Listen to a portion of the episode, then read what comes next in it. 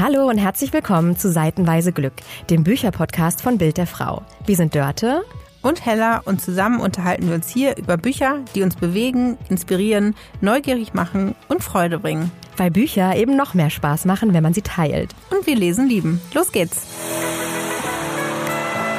Herzlich willkommen zu einer ganz besonderen Folge Seitenweise Glück, einer kleinen Extra-Folge, die wir uns äh, überlegt haben. Wir sind Hella. Und Dörte, hallo. Wir sind äh, Bild der Frau Redakteurin, große Lesefans und hosten den Podcast Seitenweise Glück. Und ihr habt uns in den letzten Wochen, Monaten schön fleißig zugehört. Wir haben insgesamt, Dörte, verrat mal, wie viele Bücher wir bis, bis zur Ausstrahlung dieser Folge gelesen haben. Bislang 34 Bücher, Hella. Wir sind im April gestartet Spirit erscheinen alle zwei Wochen und besprechen in jeder Folge zwei Bücher, die uns neugierig machen, die uns interessieren und die wir gerne mal lesen und besprechen wollen. 34 Bücher und wir haben uns gedacht, als kleines Dankeschön fürs Zuhören in den letzten Wochen, dass wir euch mal jeder unsere drei Lieblinge vorstellen und vielleicht findet ihr noch das ein oder andere Buch, das ihr verschenken könnt zu Nikolaus, zu Weihnachten oder für den nächsten Geburtstag oder einfach mal so zwischendurch, weil das ist ja auch immer ganz schön, jemandem eine Freude zu machen. Und wie immer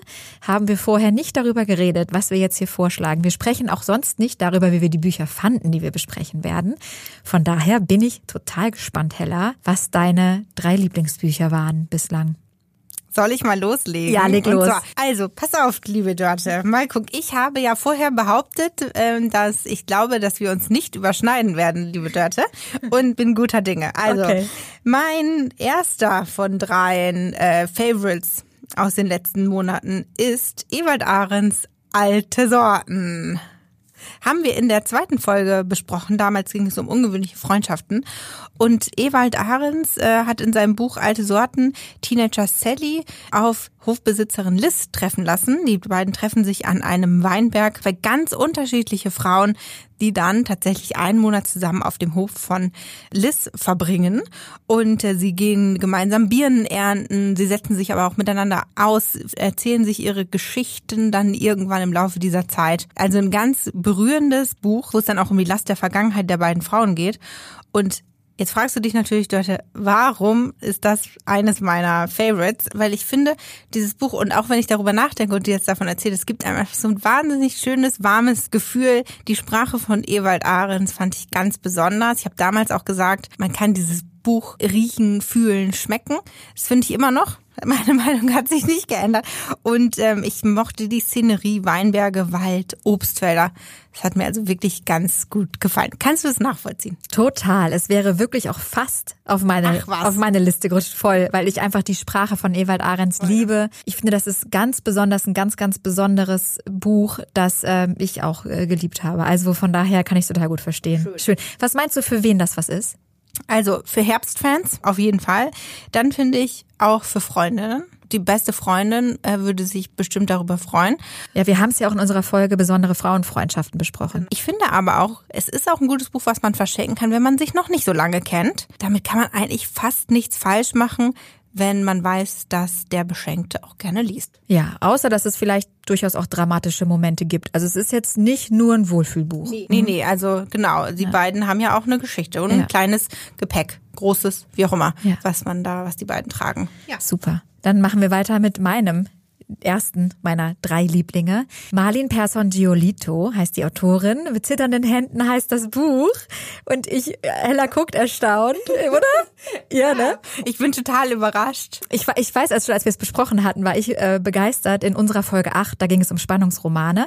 Und du warst so, ach, naja. Aber ich fand das sprachlich toll. Ich erzähle erstmal ganz kurz, worum es geht. Es geht um zwei jugendliche Jungen in Stockholm, die ja sehr, sehr dramatisch in Bandenkriminalität verstrickt werden. Einer von den beiden wird auch erschossen und das Buch ja nimmt uns quasi mit auf den Weg, wie es dazu gekommen ist, zu diesem furchtbaren Mord. Und ich fand es gut, weil es eine absolut eindrucksvolle Beschreibung ist aus der Perspektive dieser Jungen. Es ist eindrucksvoll, aber auch sehr, sehr bedrückend, weil es eine ja, Ausweglosigkeit auch der anderen Charaktere, die darin vorkommen, einem Ladenbesitzer, einem Kommissar und so weiter, wirklich auf eine sehr, sehr berührende Art und Weise darstellt. Ich finde, es ist ein Gesellschaftsporträt fast und es ist aber ein Gesellschaftsporträt, das betroffen macht. Es kommt aus Stockholm. Ich fand es aber brillant geschrieben und ich habe wirklich, wenn ich jetzt überlege, welches Buch mich im Nachhinein auch noch sehr beschäftigt hat, ich habe wirklich sehr, sehr viel an dieses Buch gedacht, weil es mich so eindrucksvoll beschäftigt hat. Für wen ist es was? Es ist, würde ich auch da sagen, kein Wohlfühlbuch. Also Achtung, es geht wirklich auch um Gewalt und auch wirklich äh, dramatisch beschriebene Gewalt. Das muss man auch aushalten und dafür bereit und in der Stimmung sein, finde ich. Mich hat es aber sehr mitgerissen. So, dann mein äh, zweites von dreien ähm, Favoriten ist der letzte seiner Art von Sibyl Grimbär.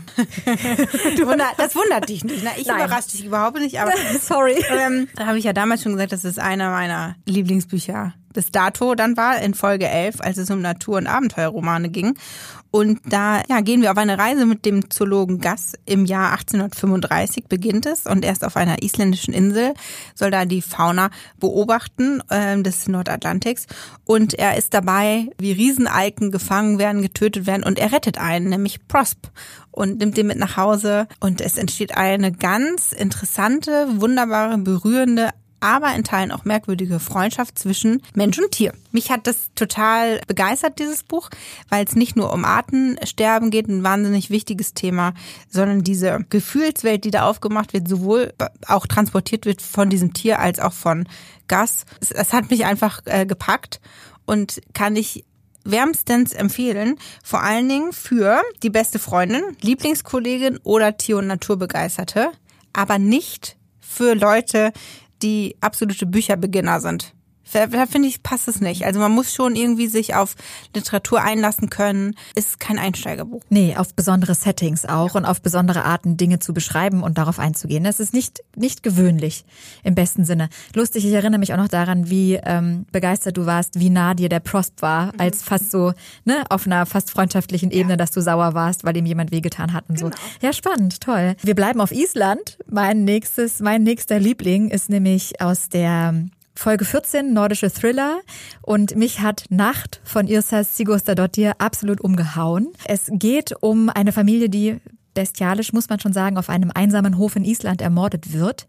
Ein Ermittlungsteam nimmt die Spur des Täters auf und gleichzeitig erfahren wir auch, wie es zu dieser Tat auf dem Hof gekommen ist, indem wir in die Vergangenheit reisen und aus der Perspektive einer Hofbewohnerin erfahren, was da für unheimliche, grausige Dinge in der Woche vor dem Mord eigentlich vor sich gegangen sind. Ich finde, es war ein wirklich toller Thriller mit wirklich viel Spannung, ein absoluter Page-Turner. Ich war atemlos, als ich dieses Buch aus der Hand gelegt habe. Es hat auch wieder ein bisschen meine Lust für Thriller geweckt. Ich war da ein bisschen gesättigt, auch weil ich ein paar gelesen hatte, die mir zu krass waren und zu ausführlich und zu blutig auch. Das ist jetzt nicht unblutig, nicht falsch verstehen. Also es geht wirklich um eine Familie, die umgebracht wird. Aber ich habe das Gefühl, da werden gewisse Grenzen eingehalten. Es wird nicht zu detailliert erzählt. Wir werden nicht dorthin mitgenommen, wo irgendwie Menschen gequält werden über mehrere Seiten hinweg oder ähnliches.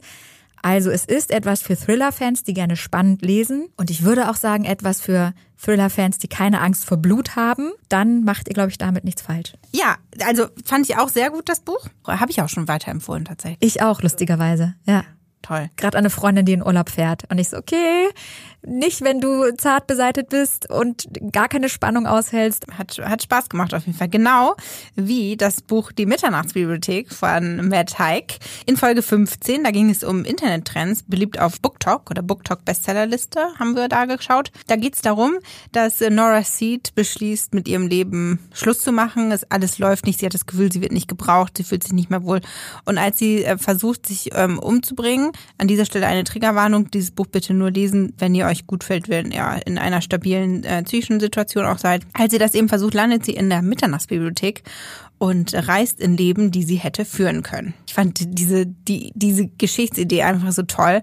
Und ich fand auch, dass das Buch zu lesen so ein bisschen den Blick auf Entscheidungen und Lebensverläufe ändert und auch sehr nachdenklich macht, tatsächlich. Ja, das kann ich total gut verstehen. Das Buch hat mich auch so nachdenklich, aber auf eine zufriedene Art und Weise ja. nachdenklich, so nachdenklich hoffnungsvoll zurückgelassen. Genau. Nicht, es gibt ja auch so nachdenklich anstrengend, aber das, das war es nicht. Und ich würde es verschenken, wenn ich jemanden hätte, der vielleicht auch so Hoffnung sucht oder braucht, vielleicht auch gerade struggelt, aber zugänglich ist, so ein bisschen was zu lesen, was sich so zwischen den Welten befindet quasi. Es ja geht natürlich darum, Paralleluniversen und da muss man schon so ein bisschen zugänglich für sein. Ist auch philosophisch. Absolut. Ne? Philosophisch zugänglich, ja. Pass auf, Hella, jetzt überrasche ich dich, glaube ich, nochmal. Ich hatte noch ein paar andere Bücher sozusagen in der engeren Auswahl. Ich wollte aber nach diesen beiden doch sehr spannungsreichen, problembeladenen Büchern, dem Thriller und dem Spannungsroman aus Skandinavien beide, ein bisschen leichter werden. Und deswegen kommt jetzt Sophie Kinsella, Erobere mich im Sturm. Die haben wir in Folge 3 besprochen, als es um Frühlingsgefühle ging und Liebesromane. Und ich sag dir auch warum. Also zum einen wollte ich gerne noch einen Tipp geben für Leute, die gerne leichte Liebesliteratur lesen, die gerne Wohlfühlliteratur lesen, die gerne einfach ganz unbeschwert in einen Roman eintauchen und noch ein bisschen unbeschwerter wieder austauchen möchten. Es geht nämlich um Protagonistin Ava. Die lebt in London, ist ein bisschen chaotisch angehaucht, hat keine Lust mehr online zu daten und Typen zu suchen und ähm, nimmt an einem Schreibworkshop in der Toskana teil. Da erzählen sich die Teilnehmer nicht so richtig, wo sie herkommen, um da sich ganz befreit und künstlerisch kreativ begegnen zu können. Und sie lernt Matt kennen. Hast du jetzt überlegt ja, gerade, worum nee. es ging? Weil ich habe gerade so aufgeguckt, da so, ah, äh, nur für alle jetzt mal zum, was ihr nicht sehen könnt, aber was da natürlich sind. Ich hatte tatsächlich Teile dieses Buches vergessen. Als ich drüber nachgedacht habe, war das das Buch, was mich an vielen Stellen hat lachen lassen. Wirklich, weil es einfach so dieser typisch britische weibliche Autorinnenstil ist, den ich wirklich gerne mag. So ein leicht ironischen Blick auf eine leicht chaotische, trotzdem sehr liebenswürdige Protagonistin. Es passiert auch viel. Sie hat auch einen chaotischen Freundeskreis, aber alle Figuren sind absolut liebenswert und charmant beschrieben. Und ich fand den ganz locker leicht und mich hat selbst überrascht, dass ich da so, dass ich, dass mir der auch so in Erinnerung geblieben ist. Einfach so ein paar Szenen daraus auch. Und wie gesagt, war der Roman, der mich, glaube ich, mit am meisten hat schmunzeln und lachen lassen und die nicht liebenswert fand. Deswegen für Menschen, die gerne Liebesromane lesen, auf der Suche nach der Liebe sind, beschwingt und leicht äh, durch ein Buch spazieren wollen, das würde ich sagen, würde passen. Schön. Und wir haben noch einen ganz besonderen Lesetipp für euch mit dem Lieblingsbuch des Jahres von einem Prominenten, den ihr garantiert kennt. Hört mal rein. Lesetipp. Ja, hallo, ich bin Guido Maria Kretschmer. Ein neues Buch heißt 19.521 Schritte vom Glück der unerwarteten Begegnungen. Ich lese ja viel, viel, viel und ich hatte gerade dieses Jahr, das war so ein bisschen mein Jahr, äh, würde ich sagen, wo ich viele Bücher gelesen habe, die ich nicht gelesen habe, weil ich, weil ich, weil ich die Zeit, die Zeit hatte, das. Und äh, ich habe viele neue Erstellungen gerade, die ich lesen wollte, aber für mich so ein bisschen, muss ich sagen, für alle, das war echt einer der schönsten Bücher, die ich gerade gelesen habe, war bis in der Examen der Flusskrebs, das hatte ich immer liegen, das habe ich nicht gelesen. Und das war einer für mich so ein Highlight-Buch des Jahres, würde ich fast sagen. Für alle, die es noch nicht gelesen haben, dem würde ich das empfehlen, weil das so ein schönes war, fand ich, was mir so Hoffnung geschenkt hat, auch ein bisschen. Man sieht, ach, man muss doch irgendwie sagen, dass es so schön beschrieben wird, so, eine, so ein reduziertes Leben und dass man so auf allein auf sie zurückgeworfen ist und und dass man trotzdem ein guter Mensch bleiben kann, dass man es jetzt nicht als Entschuldigung nutzen darf, zu sagen, ich hatte keinen guten Start, ich hatte kein gutes dies, kein gutes jenes, sondern dass man schon auch, egal in welchem Alter man mal vielleicht dazu verpflichtet wird, so sich treu zu machen und gut zu, gut zu bleiben, dass man es gut macht. Ne? Richtig schön, freut mich. Ähm, und wir haben über den Gesang der Flusskrebse auch gesprochen in unserer Folge 9, Küstengeschichten. Hört da einfach rein, wenn ihr Lust habt, nochmal zu hören, wie wir das Buch fanden. Wir hoffen, da war was dabei für euch und vielleicht habt ihr jetzt auch das Gefühl, ach, wir hören nochmal in andere Folgen rein. Wir brauchen gar keine Geschenkidee, aber wir brauchen noch ein bisschen was auf die Ohren. Dann klickt euch nochmal durch durch alle Folgen. Genau, alle Bücher, die wir gerade erwähnt haben, findet ihr in den Show Notes mit Preis und Verlag etc., dass ihr alle Infos habt, wo ihr die herbekommt. Wir freuen uns, wenn ihr auch äh, weiterhin uns lauscht. Es werden viele weitere Bücher folgen. Wir freuen uns drauf und ähm, ja, wünschen jetzt viel Spaß beim Lesen, beim Verschenken, beim nochmal Nachstöbern und äh, freuen uns, wenn ihr uns vielleicht auch schreibt, was euer Lieblingsbuch der letzten 34 Bücher war an buchclub.bildderfrau.de. Super, genau. Oder welches Buch ihr gerne verschenkt. Das auch sehr gerne. Ihr könnt uns auf Instagram folgen, at Bild der Frau. Nächste Woche gibt's wieder eine reguläre Folge. Wir freuen uns, wenn ihr einschaltet. Auf Wiederhören. Tschüss. Bis dann, ciao. Thank you.